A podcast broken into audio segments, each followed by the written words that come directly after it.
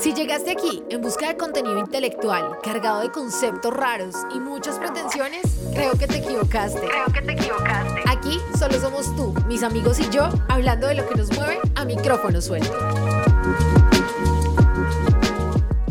Hola, ¿qué tal? ¿Cómo les va? Aquí vamos de nuevo con una entrega más de A Micrófono Suelto. No voy a hablar mucho esta vez porque mi invitada, la verdad, se encargó de darnos información preciosísima para este capítulo, así que voy a darle tiempo a lo realmente importante. ¿A quién vamos a escuchar el día de hoy? A la grandiosa Tatiana Campo, una madre, esposa, amiga y una empresaria ejemplar que llegó a mi vida en el 2014. Para ese entonces yo hacía radio en La Mega y ella apareció en Radio 1 con un programa donde hablaba de sexo. Tati es una mujer curvy, muy alta y en ese entonces tenía una melena crespa súper larga, así que como lo suele hacer ahora, a pesar de que tiene sus crespos un poco más cortos, ella llamó mi atención. Así lo hace en todo lado donde llega. Fue muy hermoso porque para ese entonces yo era muy niña, bueno, todavía lo soy, pero pues para ese entonces era un poco más inocente y ella se encargó de alimentar mi curiosidad, respondió siempre a todas mis preguntas y como lo suele hacer, se encargó de mostrarme todo un arsenal de juguetes sexuales que creo yo ni el mismísimo Christian Grey conoce. Decidí invitarla a ella para esta entrevista porque para mí es la descripción de un verdadero mujerón. Tiene una voz preciosa, amo cómo lleva la relación con su esposo Dani, tiene un hogar divino,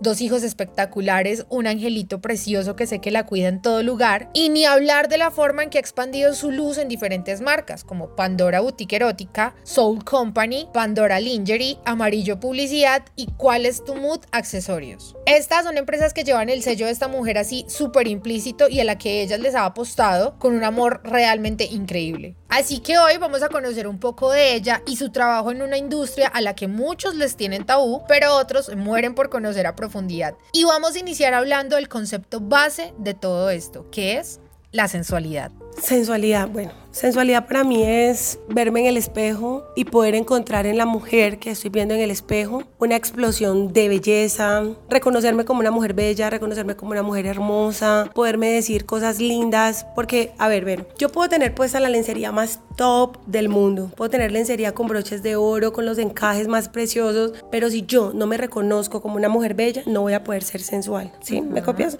No voy a poder transmitir eso. Entonces, por ejemplo, tengo un amigo muy cercano que me dice, Tatiana, lo que más me seduce a mí en una mujer es la seguridad. Las chicas a veces se estresan por el gordito.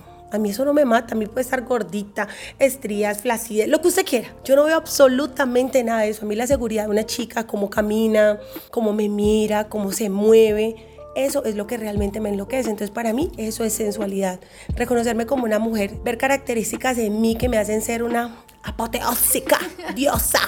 Y ahí sí voy a poder transmitir sensualidad y sexualidad a otra persona. Pero ¿has notado alguna vez una chica que intenta ser sensual pero no lo pero no conecta? ¿No has notado alguna vez como cuando tú ves un video y la chica se acaricia los senos y la mano como que le tiembla y la boca como que se muerde los labios? Se ve que no es ella siendo ella. Exacto, entonces son gestos que consideramos sensuales, pero no todas se ven sensuales haciéndolo, porque probablemente esta chica no está conectada con lo que está haciendo, no se está sintiendo sexy y no se está sintiendo hermosa con lo que está luciendo o con lo que realmente está ejecutando en ese momento. Entonces me parece muy importante hacer el ejercicio de reconocernos como unas mujeres hermosas y reconocer qué nos hace sentir cómodas, conocer nuestro cuerpo, explorarlo, explorar qué le gusta, qué no le gusta, tomarnos fotos en el espejo. Como mujeres cumplimos muchísimos roles, demasiados diría yo.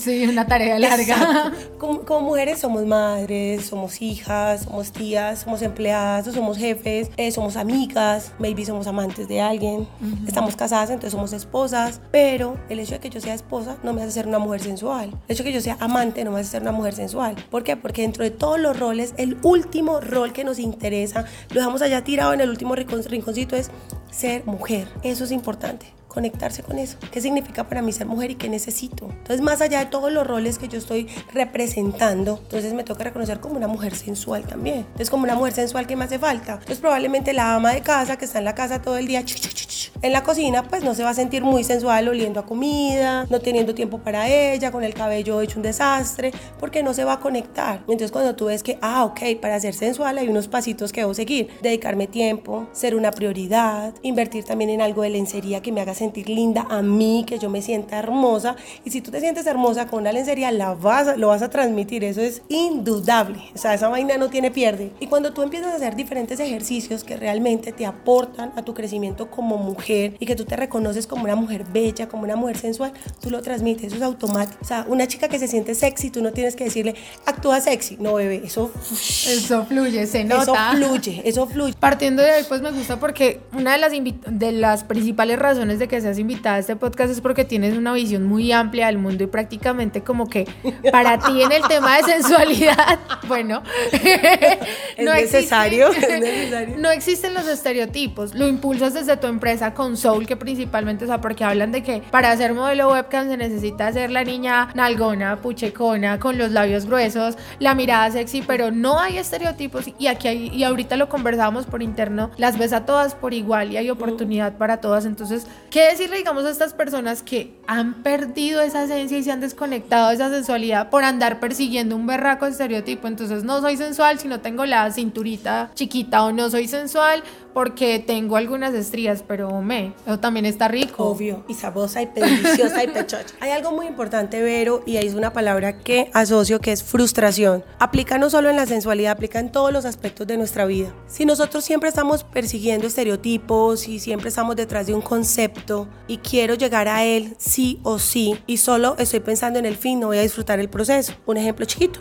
yo me quiero comprar una camioneta. Listo, Tati quiere una camioneta. Y yo estoy pensando en mi camioneta, mi camioneta, mi camioneta, mi camioneta. Esa tarea probablemente me va a demorar cinco años. Son cinco años en los que yo me voy a sentir frustrada porque estoy enfocando mi energía solo al día que tenga la camioneta en físico, por decirlo así. Pero si yo me disfruto del proceso, cada día que yo ahorre, me voy a sentir exitosa. ¿Sí me copias? Sí. O sea, con cada ahorro chiquitico de semana tras semana, de mes a mes, es un logro y lo voy a, lo voy a tener presente. Entonces, por ejemplo, ahorita saqué algo que se llama el bootcamp el bootcamp es un plan de entrenamiento para que tú seas una mujer exitosa. Y el bootcamp, dentro del bootcamp, lo que tengo que me parece lo más importante de todo es el habit tracker. Y eso es algo para que tú sigues tus hábitos todos los días y vas a poder chequear esto lo hice, esto lo hice, esto lo hice y vas a sentir mucho placer en ello. La idea de esto es que seas una mujer exitosa en el concepto que para ti es ser exitosa. Entonces, una de las preguntas que hay en el bootcamp es para ti que es una mujer exitosa, que una persona exitosa, que crees que debe tener y por qué es importante el éxito para ti. Entonces, ahí tú empiezas a ver que es un trabajo muy personal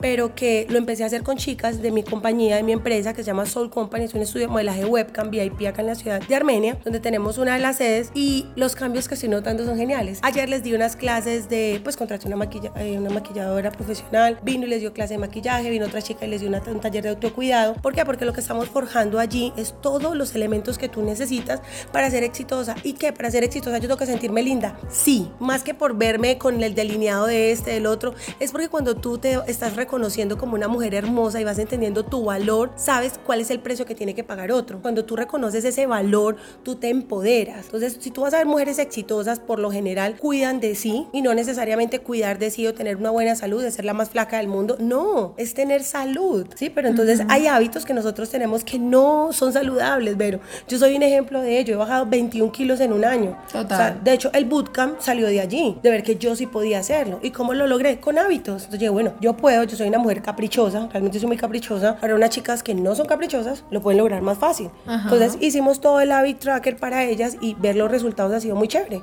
porque les has dado como una razón todos los días, ya, todos los días tienen 32 razones aproximadamente de cosas para hacer. Muchas personas están a tu alrededor y no tienen una meta. Ya les diste 32 metas diarias. Entonces eso te va a ayudar. Entonces cuando hablábamos de, de, de poder llegar a cumplir una meta en particular, me parece bonito es enseñar a que las chicas se enamoren del proceso. Recuerdo muy bien la primera vez que visité Pandora, porque eh, entré después de conocerte en Radio 1 y decidí, bueno, dije, bueno, vamos a ir a un sex shop, ¿qué es lo que hay aquí? ¿Qué es lo que me voy a encontrar? O más bien boutique erótica, porque tampoco... La mato donde me diga sex shop. Y allí descubrí algo y era, primero, había una persona con quien podías hablar de todo tipo de temas con muchísima confianza. Es más, en el momento estaban era Daniel y tú. Llegaba uno, te encontraba a ti o encontraba uno a Daniel y ambos le mostraban a uno el dildo y le decían de la misma manera, cójalo, agárrelo, siéntalo. Disfrútelo. Rompe uno el hielo inmediatamente y como que uno cruza la puerta de Pandora y se rompen todos los estereotipos, se rompen todos los tabús y es permitido hablar de todo y se siente con confianza. Entonces de ahí veo yo un impacto tuyo muy grande en la vida de las personas que se ve reflejado ahorita en todo esto que ha crecido y pues Soul les muestra eso. Pero entonces, ¿qué hay en esa magia o qué es lo que tienes tú como para que las personas recuperemos esa seguridad? Ni les cuento, no mentiras. Ni les digo. Yo soy Natasha. Eh, Tenemos que hablar de Natasha en algún momento.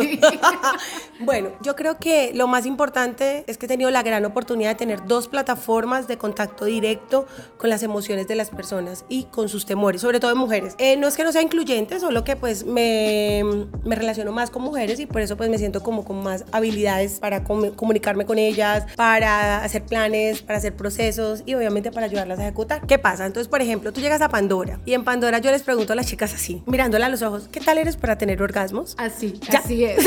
Y las chicas me miran como, what the ah, fuck? Ah, ah, ah, yo sí, amor, ¿qué tal eres para tener orgasmos? No, normal, sí, sí, sí, no, no, normal, normal.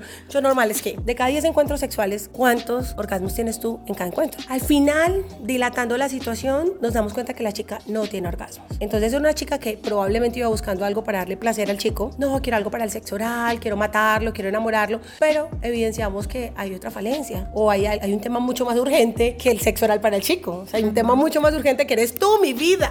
Hay que enfocarnos en ti. Entonces entramos a hacer un proceso de, de dónde viene no tener el orgasmo. No conoce su cuerpo, de pronto pasó algo negativo eh, antes, que hay muchos casos de eso que me, me mata esa situación, o de pronto no conecta bien con su pareja, o su pareja es muy brusca. O sea, mirar qué sucede. Hormonalmente la chica no conecta. ¿sí? ¿Qué pasa? Entonces, si tú estás lactando, la cosa no es igual. Si estás en cierto, en cierto momento de tu periodo, la cosa no se siente igual. Entonces hay que entender que hay procesos naturales, pero cuando tú normalizas y haces sentir a la chica súper bien, como que, hey, es normal, es normal que no lubrique, es normal que, es normal que no tengas orgasmos a veces, pero lo que no es normal es que te duela. ¿Cómo así que no es normal? No, nada en la sexualidad te debe doler. Si te duele, lo estamos haciendo mal. Entonces yo te puedo ayudar. Entonces ahí empiezas a hablar de cosas diferentes con ella y le cambias su foco y le demuestras que la prioridad es ella. Esta chica que sale de ahí con un propósito personal, no va a ser la misma chica que tenía el encuentro sexual con su pareja, porque es una chica que ya sabe que le gusta, que lo va a poder disfrutar, entonces sin pretender ser sensual, va a ser más sensual que nunca. Claro. ¿Ves? pero entonces porque el propósito ya va para ti. No, obvio, y es que es imagínate una chica que nunca ha sentido un orgasmo y que tiene que fingirlo, a uno sentirlo, por favor. Por favor. Por favor. Amiga, por favor. Entonces es una cosa diferente, una situación muy diferente, mi ver. Y obvio, acá en el modelaje es más lindo. ¿Por qué? Te encuentras una chica que viene con toda la maleta de temores que tenemos todas las mujeres y se tienen que enfrentar a una cámara y un televisor de 42 pulgadas. Ultra HD, 4K. Ah, HD, 4K. Pues. O sea, usted se ve eso ahí. Entonces, ahí viene la tarea. Como una chica que no se ha sentido cómoda al hacer el amor con su pareja con la luz encendida, como una chica que no se siente linda, como una chica, ¿sí? Que se aborrece, porque pasa. Mucho, Muchas mujeres nos hemos sentido así. Muchas mujeres nos hemos mirado en el espejo y, uy, grave. Sí, no. Uy, uy, no, estoy suave. Entonces, ¿cómo una mujer que viene con todos estos temores sencillamente puede verse en una cámara y transmitirlo a personas que no conoce? Es fuerte. Entonces, ahí viene una tarea de empoderamiento. O sea, a mí me parece tan bonito eso. Yo te diría que, no, pues todas mis chicas, nunca he escuchado que no. Yo te diría que todo el equipo que trabaja en el estudio de modelaje webcam se sienten en un 200% más linda ahora. Se sienten sensuales, se sienten sexy, se sienten hermosas, se miran en el espejo, se ponen la ropa, se miran en la cámara. O sea, tuvieras la mirada de ellas cómo cambia. O sea, el primer día son como inseguras, como que, ay, se está mirando la cámara, está mirando el gordito. Me veo tan fea, me veo eso, pero como vienen usuarios todo el día a decirte, estás hermosa, estás linda, mamacita, y que pagan, usuarios que pagan por hablar con ella, por verlas, y obviamente, ¿por qué no en algún momento? Por tener un contenido sexual que, ojo, contenido sexual que la modelo elige qué quiere hacer y hasta dónde quiere llegar. ¿Ok? Eso es muy importante tenerlo en cuenta. Muchos estudios pueden presionar, ¿sí? Yo entiendo, digamos que es como la parte negativa de la industria, pero, pero no, a mí me gusta que sean. Yo, yo, les, yo les puedo indicar, mira, se te ve más lindo esto, puedes probar algo negro, puedes probar algo rosado, o sea, yo le puedo indicar, pero yo no me voy a meter al rum a decirte, no, es que tienes que hacer anal. No, no, no, no, no, cero. Hay todo en su momento y como se sientan cómodas. El tema de capacitarlas me parece súper chévere y es muy bacano porque ya se motivan, ¿no? Entonces, por ejemplo, yo eh, doy clases, eh, mi tema de la profe del sex nació que era docente universitaria en la EAM, bla, bla, bla, y luego pues empecé a dar clases de sexualidad y hoy por hoy viajo, doy clases en Estados Unidos, es súper chévere porque hago mis conversatorios allá, hago mis tupper sex, hago acompañamientos, eh, sean virtuales, presenciales, muy bacano, pero para mis chicas obviamente todo es valor agregado de soul y les hago capacitación. Entonces, por ejemplo, hoy, ¿cómo ser una diosa al sexo oral? No, no, entonces todas son matadas. ¿Por qué?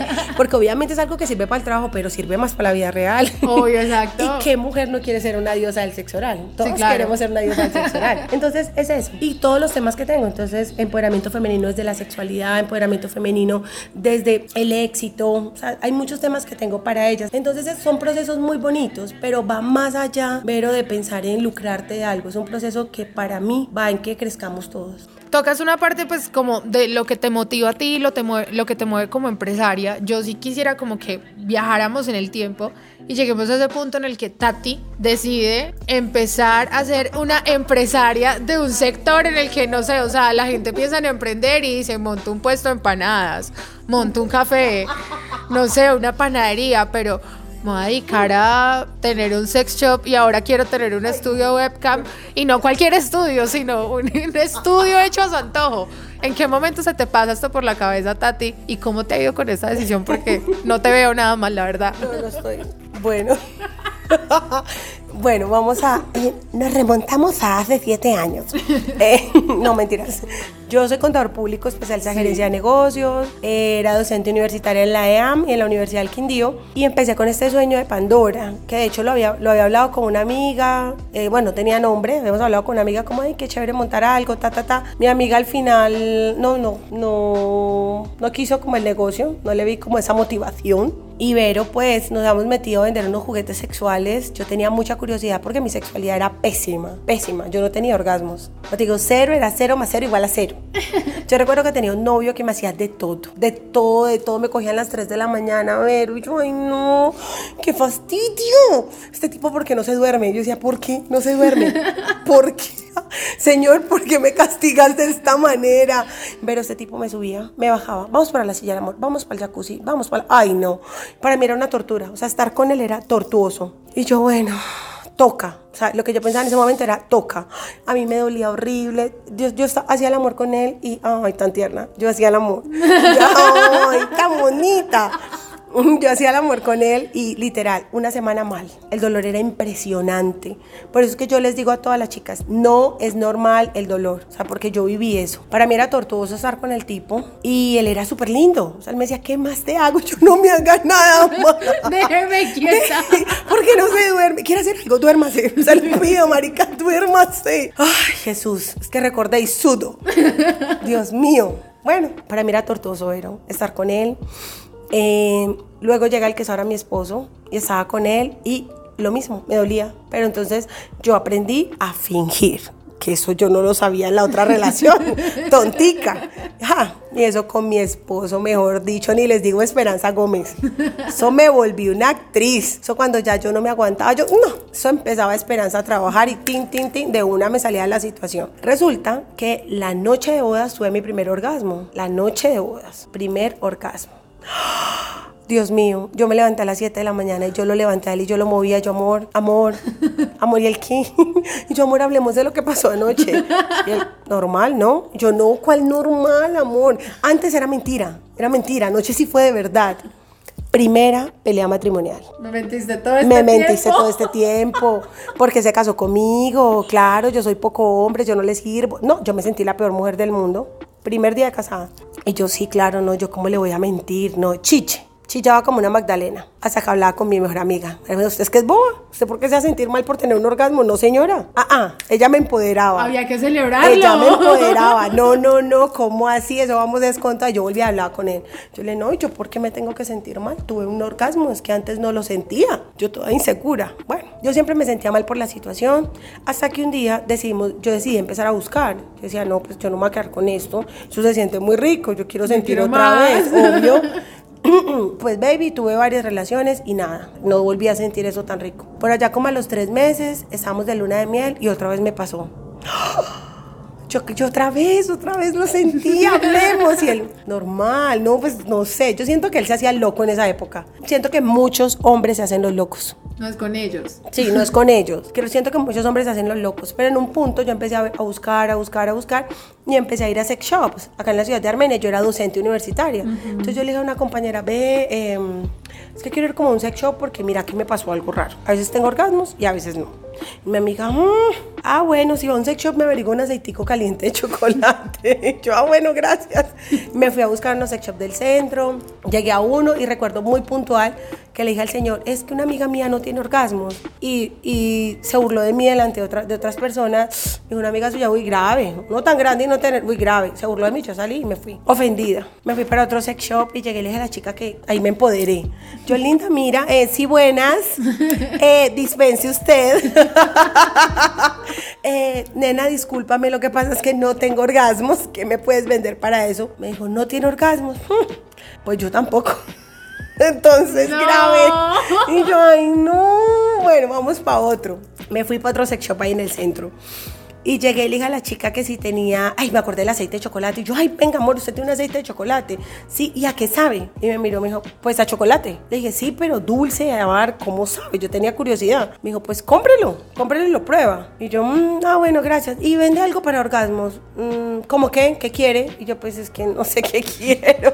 Me Necesito cuente. asesoría. Me dijo, no, acá pues yo vendo. Yo, no, pues que necesito que me asesores. No, yo solo vendo. Entonces yo salía y yo, yo pensaba, y yo decía, pero no, marica, yo quiero un lugar que sea bonito. Que yo, yo, yo dije, algún día me voy a montar un chuzo, brava. Dije a mi esposo, algún día me voy a montar un chuzo porque cada vez que voy son groseros o lo hacen sentir mal a uno, una cosa toda burda que a uno le da pena entrar no lo asesoran, uno quiere saborear algo y no tienen. Y Pandora es ese resultado, amor. Todo lo que yo quise encontrar lo tengo en Pandora. Un lugar donde tú vas, en ningún sex shop que yo haya visitado alguna vez en mi vida, ni siquiera en Estados Unidos, en ningún sex shop que he visitado, hay sillas, en ninguno. En Pandora tú vas y hay dos sillitas para que te sientes tú, tú y tu pareja y puedan recibir una clase. Nosotros les damos una clasecita, aprenden, pueden saborear, pueden percibir las fragancias, las texturas. Es súper chévere, o sea, es una experiencia. Total. Por eso Pandora es una boutique erótica. Yo me tomo más a pecho el tema de enseñar allí. Y el personal está súper capacitado. O sea, yo tengo unas ayudantes increíbles. Mis chicas ya saben absolutamente todo. Tienen la potestad para asesorar un cliente. Una chica que dice, mira, yo no tengo orgasmo, tranquila. Vamos a hacer esto, esto, esto. ¿Tienes miedo de tener sexo anal? Tranquila, vamos a hacer esto. El chico no es que eyaculo muy rápido, tranquilo. Es que no lubrico, tranquilo. Entonces hay muchos procesos que están generalizados, por decirlo de alguna manera, y pues en Pandora les damos la solución. Ahora,